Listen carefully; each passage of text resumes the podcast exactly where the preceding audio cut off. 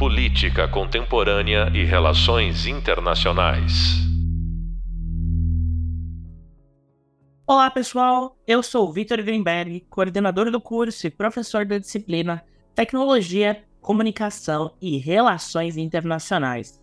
Se você está chegando aqui, deve estar iniciando seu aprofundamento no tema iniciado na nossa segunda videoaula Twitter Diplomacy 280 caracteres que podem começar uma guerra.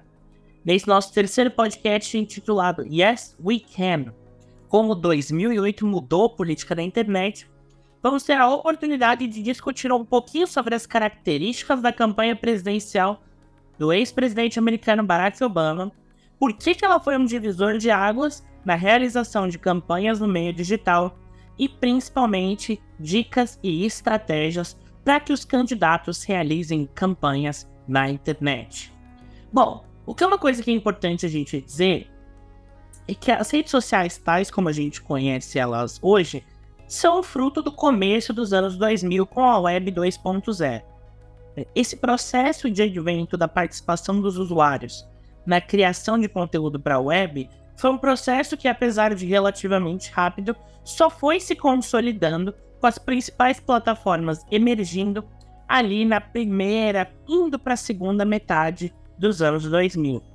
Dá para a gente lembrar que 2004 foi o ano de lançamento da plataforma Facebook, como a gente discutiu na nossa aula passada. Então, nesse contexto, 2008 né, ainda é muito cedo dentro dessa história das jovens redes digitais para a gente pensar em como que elas se posicionariam em relação à política uma das coisas que a gente tem que relembrar ao falar das redes sociais é que elas eram simplesmente estruturas digitais para favorecer a comunicação entre amigos e conhecidos, ainda num espaço muito inóspito para marcas, para celebridades. Tinha aquela necessidade de você conectar as pessoas. Ainda era aquele espaço muito inóspito para marcas. Você tinha que ter aquela necessidade de conectar as pessoas e perfis, páginas e grupos. Aí era uma coisa incipiente, né? Para quem lembra da época do Orkut. Então, 2008, né? Quando chega a campanha presidencial do presidente Barack Obama, é...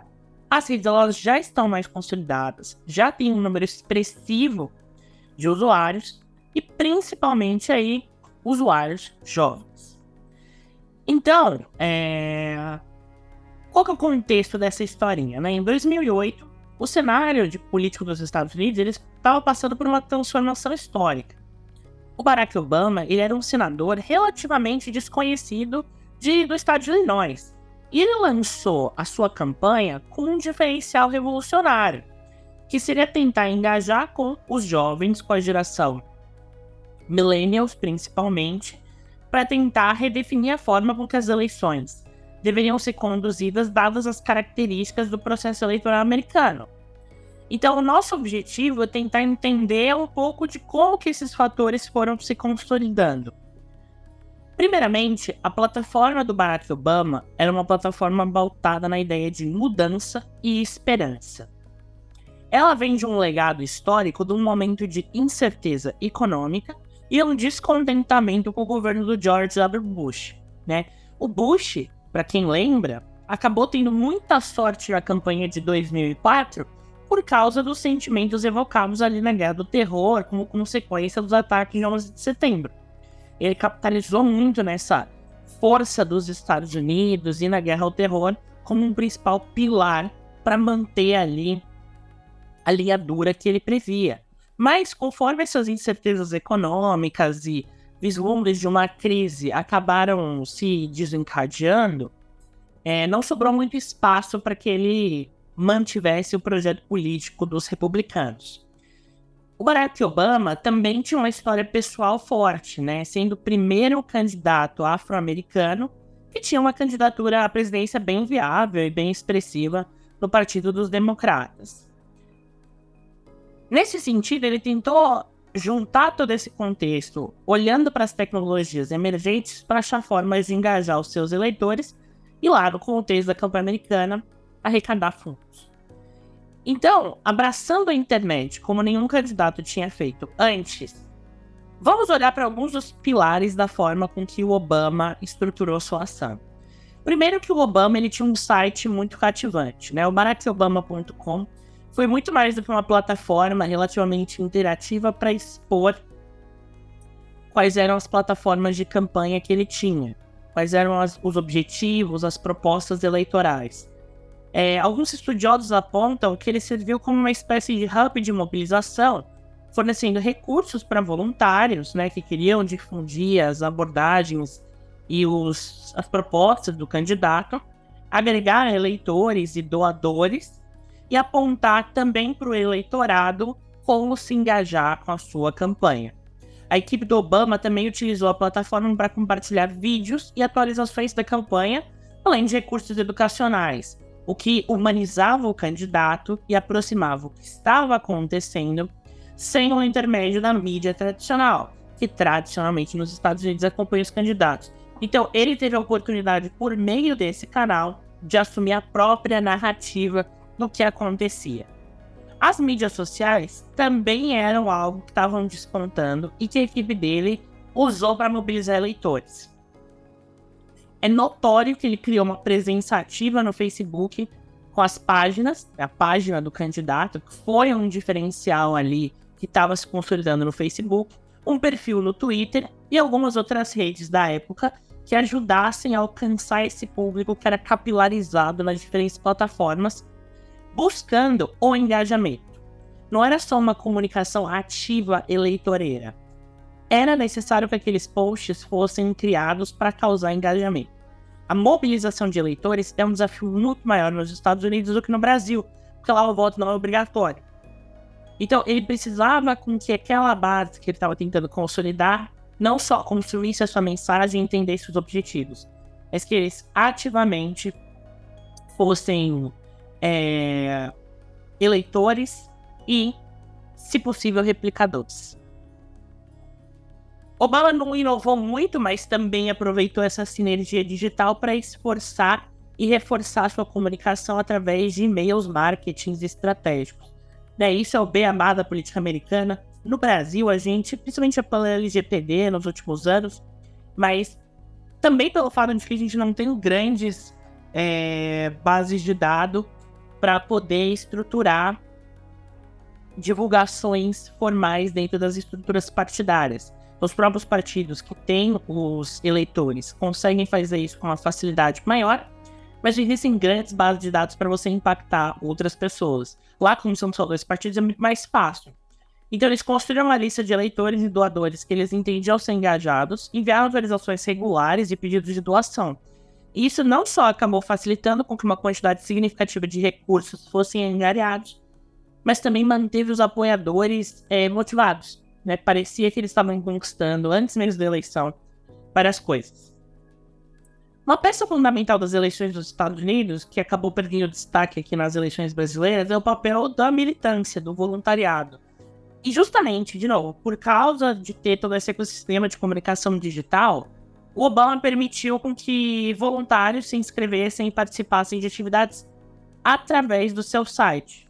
Isso possibilitou, principalmente nas diversas localidades em que ele passava com a campanha, é, que houvesse organizações de eventos, chamadas telefônicas e outras mobilizações offline através daqueles que se disponibilizavam online. Uma das questões aí, de novo, voltando à parte de fundos, e que é algo com certeza vai despontar nas próximas eleições e está intimamente ligado é, com o potencial da internet na formulação de políticas e plataformas e candidatos, é o fato de que a campanha do Obama conseguiu arrecadar fundos por meio de microdoações, ou seja, eles não estavam procurando poucos grandes doadores, eles estavam procurando muitos doadores individuais que contribuiriam ali com quantias de dezenas ou baixas centenas. E isso não só seria um termômetro de apoio popular, mas também seria uma forma de capilarizar e ser menos dependente de doações que fariam com que ele se aproximasse de indústrias ou lobistas, que é algo mais comum nos Estados Unidos.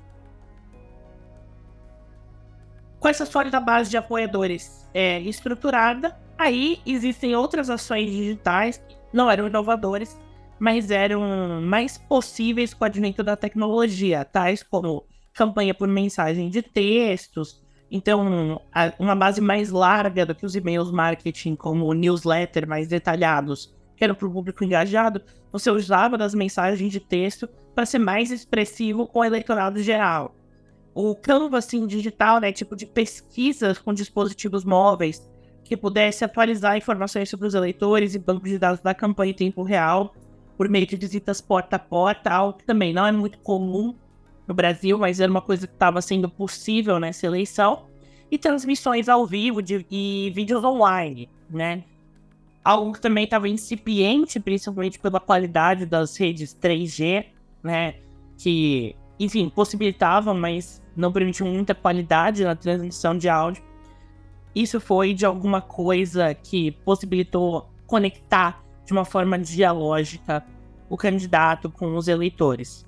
Então, alguns dos pilares que esse movimento traz é o fato de que você tem um maior envolvimento dos eleitores na eleição, possibilita uma maior fonte de arrecadação de fundos, e as redes sociais passaram a fazer um papel estratégico na forma com que as campanhas se estruturam. Tendo isso tudo dito, é, o que, que, a gente pode tirar disso? O que, que, a gente pode tirar dessa expressão? Cada vez mais as redes sociais elas vão ter um papel central. Porque a campanha offline é uma campanha muito ampla, muito cara. Uma campanha que muitas vezes não atinge o eleitorado.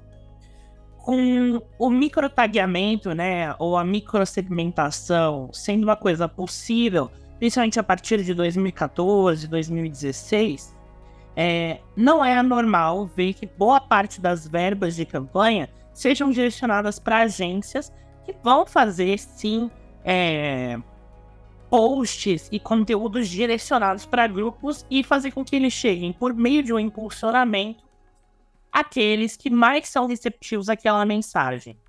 Inclusive, queria dividir com vocês é, uma publicação feita pelo Internet Lab, um dos principais grupos de pesquisa sobre internet no Brasil, feita lá em 2018, quando a legislação eleitoral brasileira de 2017 permitiu a possibilidade de impulsionar conteúdos.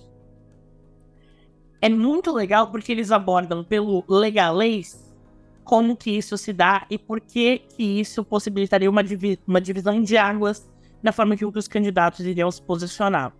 Vamos ouvir. A grande novidade que a lei eleitoral trouxe para as eleições de 2018 foi a possibilidade do impulsionamento em redes sociais essa é uma grande novidade porque nas eleições passadas, é, até agora, era proibido qualquer tipo de publicidade paga na internet e em redes sociais, especialmente em redes sociais.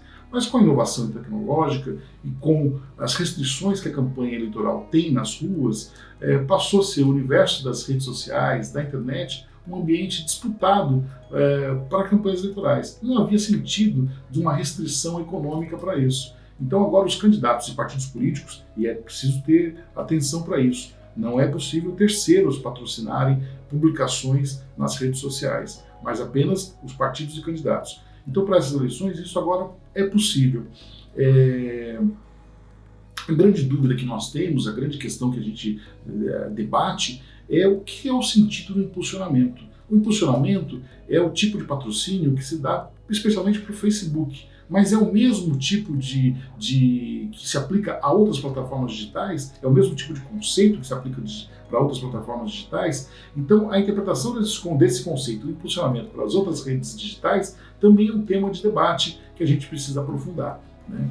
É, as plataformas digitais, as redes sociais, por seu turno, vão ter que se adaptar ao nosso sistema é, de, de, compreensão da legislação eleitoral, no sentido de emissão de nota fiscal, admitir pagamento via boleto, isso para controle da justiça eleitoral, que, aliás, deve controlar também pelas plataformas tudo que é colocado com essa natureza, para que outras pessoas, além dos partidos candidatos, não é, exibam é, veiculação política. Isso tem também uma outra repercussão, que é a questão da possibilidade de, de algum cerceamento ao direito de expressão das pessoas. Mas são debates que a gente quer tratar, que a gente quer cuidar, e nesse, nesse sentido, o, o trabalho que nós desenvolvemos, que é o direito, de, o direito eleitoral na era digital tem esse propósito de provocar esse debate, de trazer essa luz, de incentivar a reflexões sobre essa nova arena que a, o direito eleitoral vai ter. O direito eleitoral sai das ruas e passa agora por um novo universo. Então, compreender esse universo, compreender essas peculiaridades e eh, a legislação permitindo o posicionamento, me parece que é, um, é muito oportuno que a gente lance luz sobre esses debates. Vejam, isso é muito atrativo, porque como eu estava falando, a barreira de entrada ela é muito pequena para pequenos candidatos. Com 500 reais, mil reais, que é possível arrecadar sem necessidade do candidato pequeno de primeira viagem acessar o fundo partidário, ele já pode ter algum tipo de expressão dentro do meio digital. Enquanto mil reais de cavaletes ou de flyers e santinhos podem não render da mesma forma. E seguindo o que o Dr. Hélio fala nessa apresentação breve sobre a introdução da legislação eleitoral, é de se notar que, de fato, as redes sociais se dobraram e se curvaram à legislação brasileira. Algo que, inclusive, é um melhoramento que foi aperfeiçoado em outros lugares do mundo. Esse display de quem é o contratante da mensagem de cunho político impulsionado, e mais do que isso, a, a legislação que rege a emissão de nota fiscal e a proibição de que outras pessoas façam impulsionamento por você, fazem com que a campanha ela seja mais transparente e que esse veículo de comunicação de massa seja usado, lógico, seguindo os ritos e as especificidades do seu atributo, sendo vantajoso para o candidato e para o eleitor, sem desvio de funcionalidade, sem algo que prejudique a democracia e a eleição brasileira.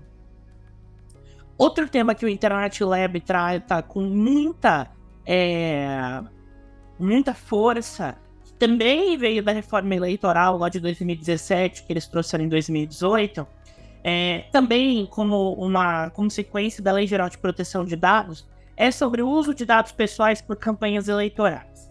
Né, como eu estava falando agora há pouco, no Brasil a gente não costuma ter essas grandes bases de dados. A filiação partidária ela não é tão comum para quem não é ativo na vida do partido. Então, como que você pode capturar dados, utilizar eles no contexto de campanha, sem fazer com que isso seja uma violação dos dados pessoais? Eles fazem uma reflexão bem legal sobre isso, principalmente para quem tem interesse é, nos membros entre o direito eleitoral e a prática de campanha potencializada pela internet. Sempre fez parte das estratégias de marketing eleitoral desenhar campanhas políticas que influenciem efetivamente o voto dos eleitores. E para potencializar essa influência, as campanhas elas sempre buscaram conhecer os seus eleitores e selecionar cuidadosamente o que os candidatos devem falar, que palavras eles devem utilizar, como eles devem se vestir, como eles devem se portar, sempre de forma é, a agradar o público que eles querem atingir.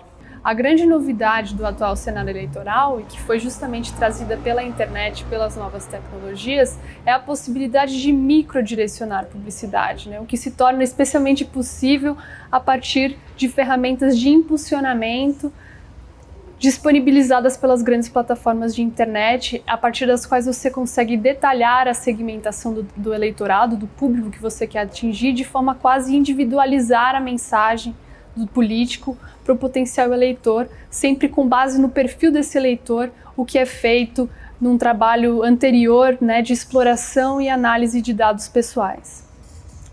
Essas técnicas de microdirecionamento elas já vinham sendo utilizadas há muito tempo para finalidades comerciais e elas estão sendo agora trazidas e cada vez mais usadas no campo político e eleitoral.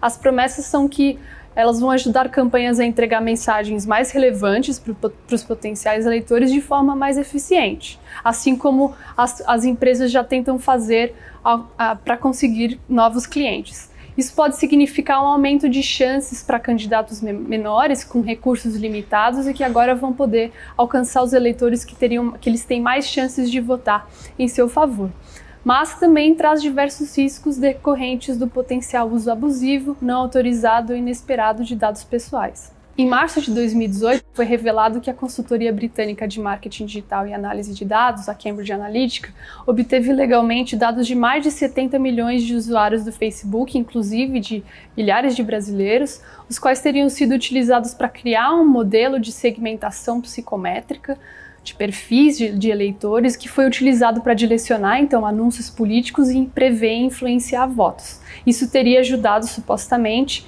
o Donald Trump a se eleger presidente nos Estados Unidos e também a própria campanha do Brexit no, no, Reino Unido a sair vitoriosa. Esse caso se tornou paradigmático agora quando nós falamos de proteção de dados pessoais e eleições. Com isso em mente, no livro Direito Eleitoral na Era Digital, nós olhamos para o atual quadro jurídico em vigor e discutimos o que ele oferece de recursos para as campanhas e também o que ele oferece de proteções para os eleitores. Em especial, nós analisamos como os atuais dispositivos da legislação eleitoral se mostram às vezes insuficientes para garantir uma tutela efetiva contra abusos na coleta e na manipulação indiscriminada de dados pessoais e também como uma aprovação de uma lei geral de proteção de dados poderia mudar esse cenário e também analisamos como, quais seriam os riscos e as promessas dessa, desse microdirecionamento que agora vai acontecer de, de publicidade eleitoral para a própria democracia.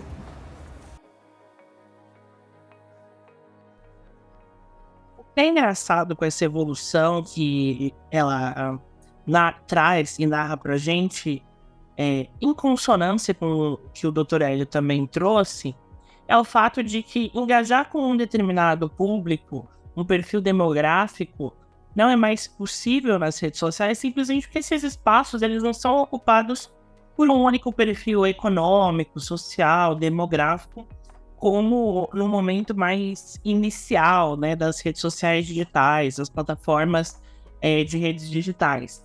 Então, esses desafios que a legislação eleitoral tenta enfrentar, eles são consequências políticas de uma acessibilização da internet, o que é perfeitamente normal e louvável. Só que é um cenário que posa é, riscos né, na gestão de dados, como, como foi apresentado, e potencialidades para diminuir a barreira de entrada dos candidatos. Então, acho que vale a pena a gente fazer um panorama é, também pelo Internet Lab, em que eles falam sobre como usar as redes sociais em seu favor durante o período eleitoral. Então, como fazer uma campanha nesse contexto? Vamos ouvir.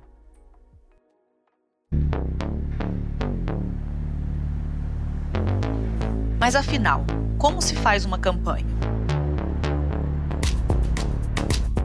Inserções na TV e no rádio que atrapalhavam o horário da novela e atrapalhavam o horário do jornal, ainda vem na nossa cabeça quando a gente pensa em campanha política. Mas campanha vai muito além disso. É preciso sim estar na TV e nas rádios, mas também é preciso estar nas ruas e nas redes. E dá para dizer que hoje uma das principais arenas do debate público do país são as redes sociais. Os brasileiros gastam mais de 5 horas diárias na internet pelo celular é muito tempo. E as candidatas podem e devem competir por atenção nesse espaço.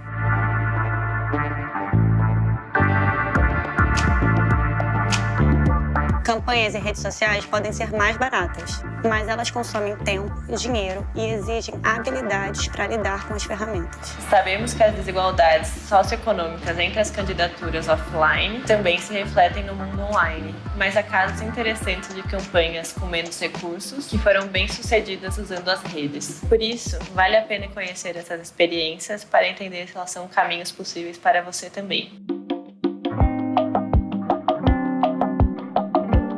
A estratégia online ela é fundamental para aproximar e engajar as pessoas, né? Até porque quando a gente está falando sobre comunicação para campanha, a gente está falando sobre comunicação para mobilização.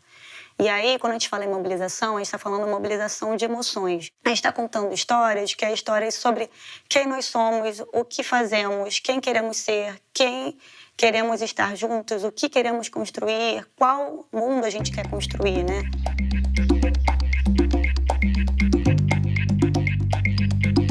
Instagram, Facebook, Twitter, YouTube e outras redes sociais são empresas privadas que têm suas próprias regras de moderação e remoção de conteúdo. E é importante se familiarizar com cada uma delas, acessando os termos de uso de cada uma. As campanhas eleitorais são um momento multifacetado e complexo e que são formadas por vários atores. A primeira é a justiça eleitoral, A justiça eleitoral, ela é responsável por toda a parte burocrática. Então, é papel da justiça avaliar a parte das contas, avaliar a parte é, do registro e a justiça eleitoral, que vai ser a nossa principal aliada. Caso a gente precise de remover um eventual conteúdo, denunciar um eventual abuso. Ponto 2. Ministério Público Eleitoral.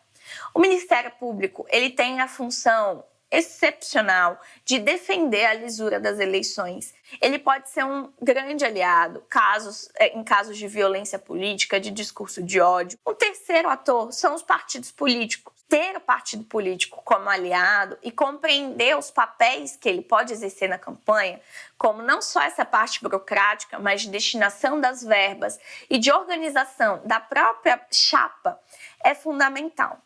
E por último, a gente tem esse novo ator, que já não é tão novo assim, mas que tem tido uma, a, posturas diferentes nessas eleições de 2022, que são as plataformas. Cada uma com a sua política específica, cada um agindo de uma determinada forma no que diz respeito à desinformação, à violência política, a discurso de ódio, mas todas elas envolvidas no mesmo sistema eleitoral e sujeitas às mesmas regras. Uma coisa que é importante sempre dizer é que, por mais que a justiça eleitoral seja a nossa justiça mais rápida, ela nunca será rápida o suficiente como as redes sociais são. E justamente por isso é importante que as campanhas tenham poder de reação que não depende exclusivamente da justiça, que elas possam reagir a qualquer discurso de ódio, desinformação, conteúdo não adequado, porque se nós dependermos exclusivamente dos prazos jurídicos, judiciais, eles nunca vão atender a dinâmica da realidade, que é muito mais complexa e muito mais ágil.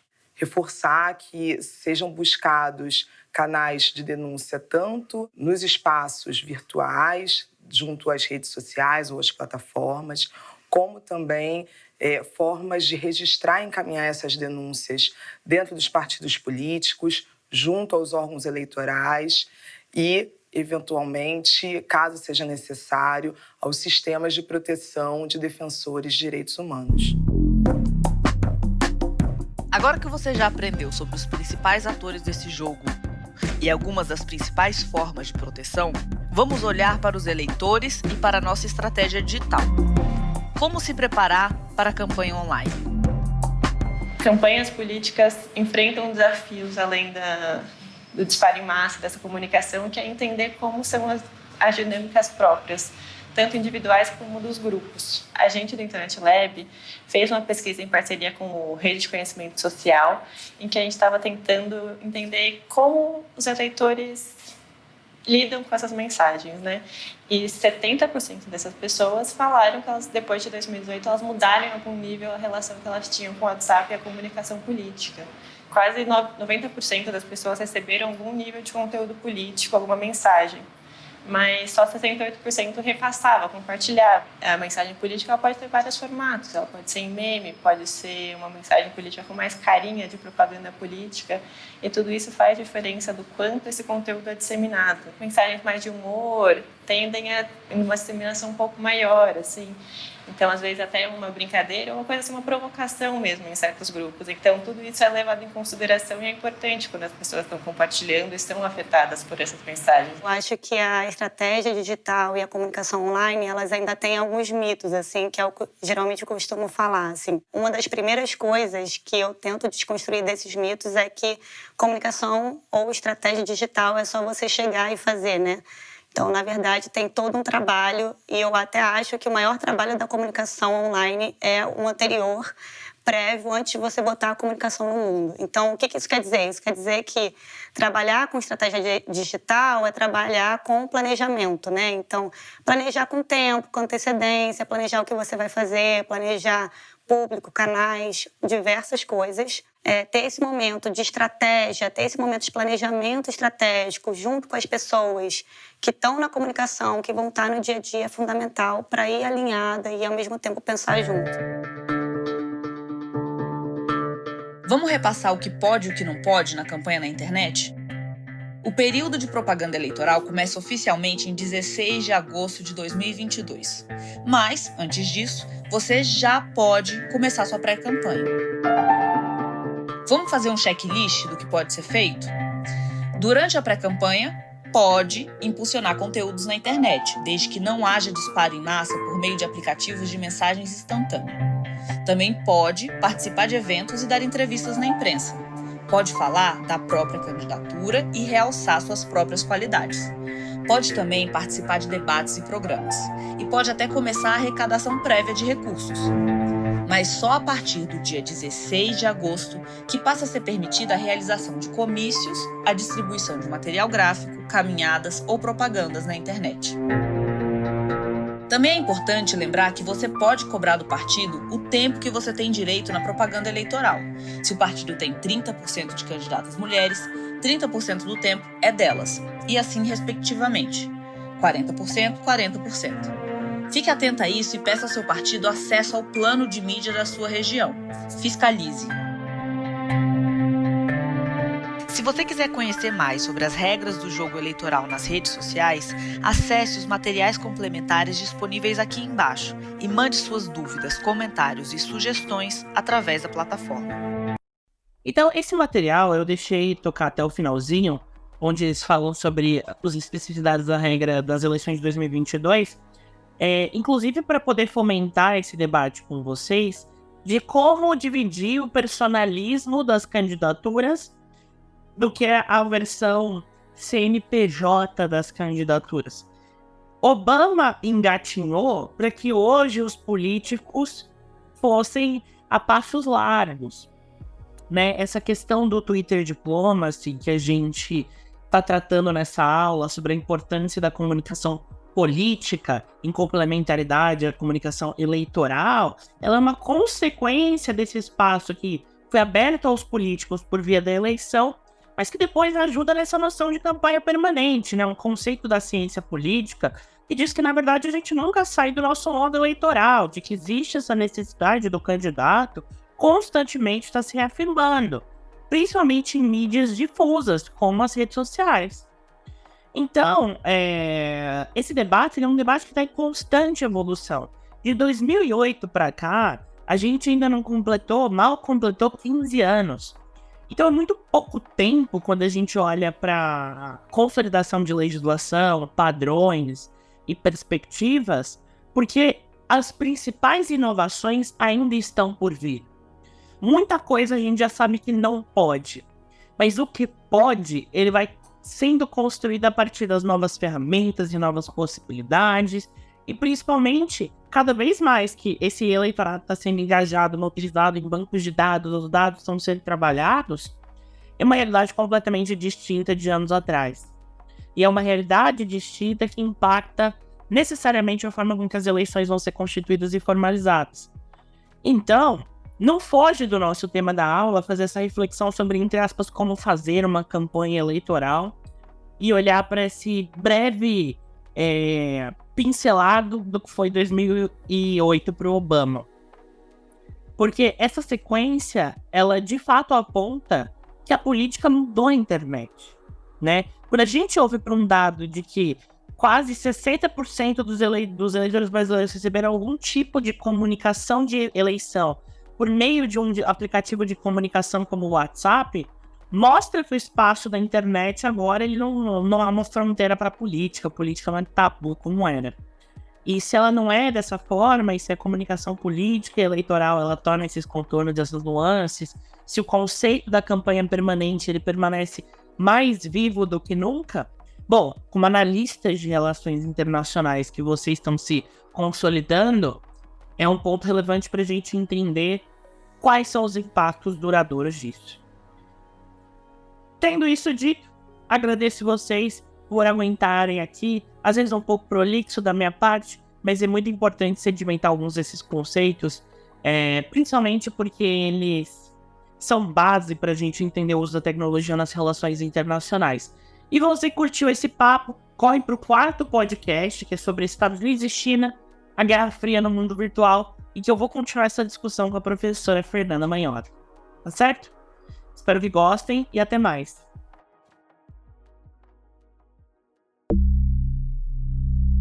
Política Contemporânea e Relações Internacionais.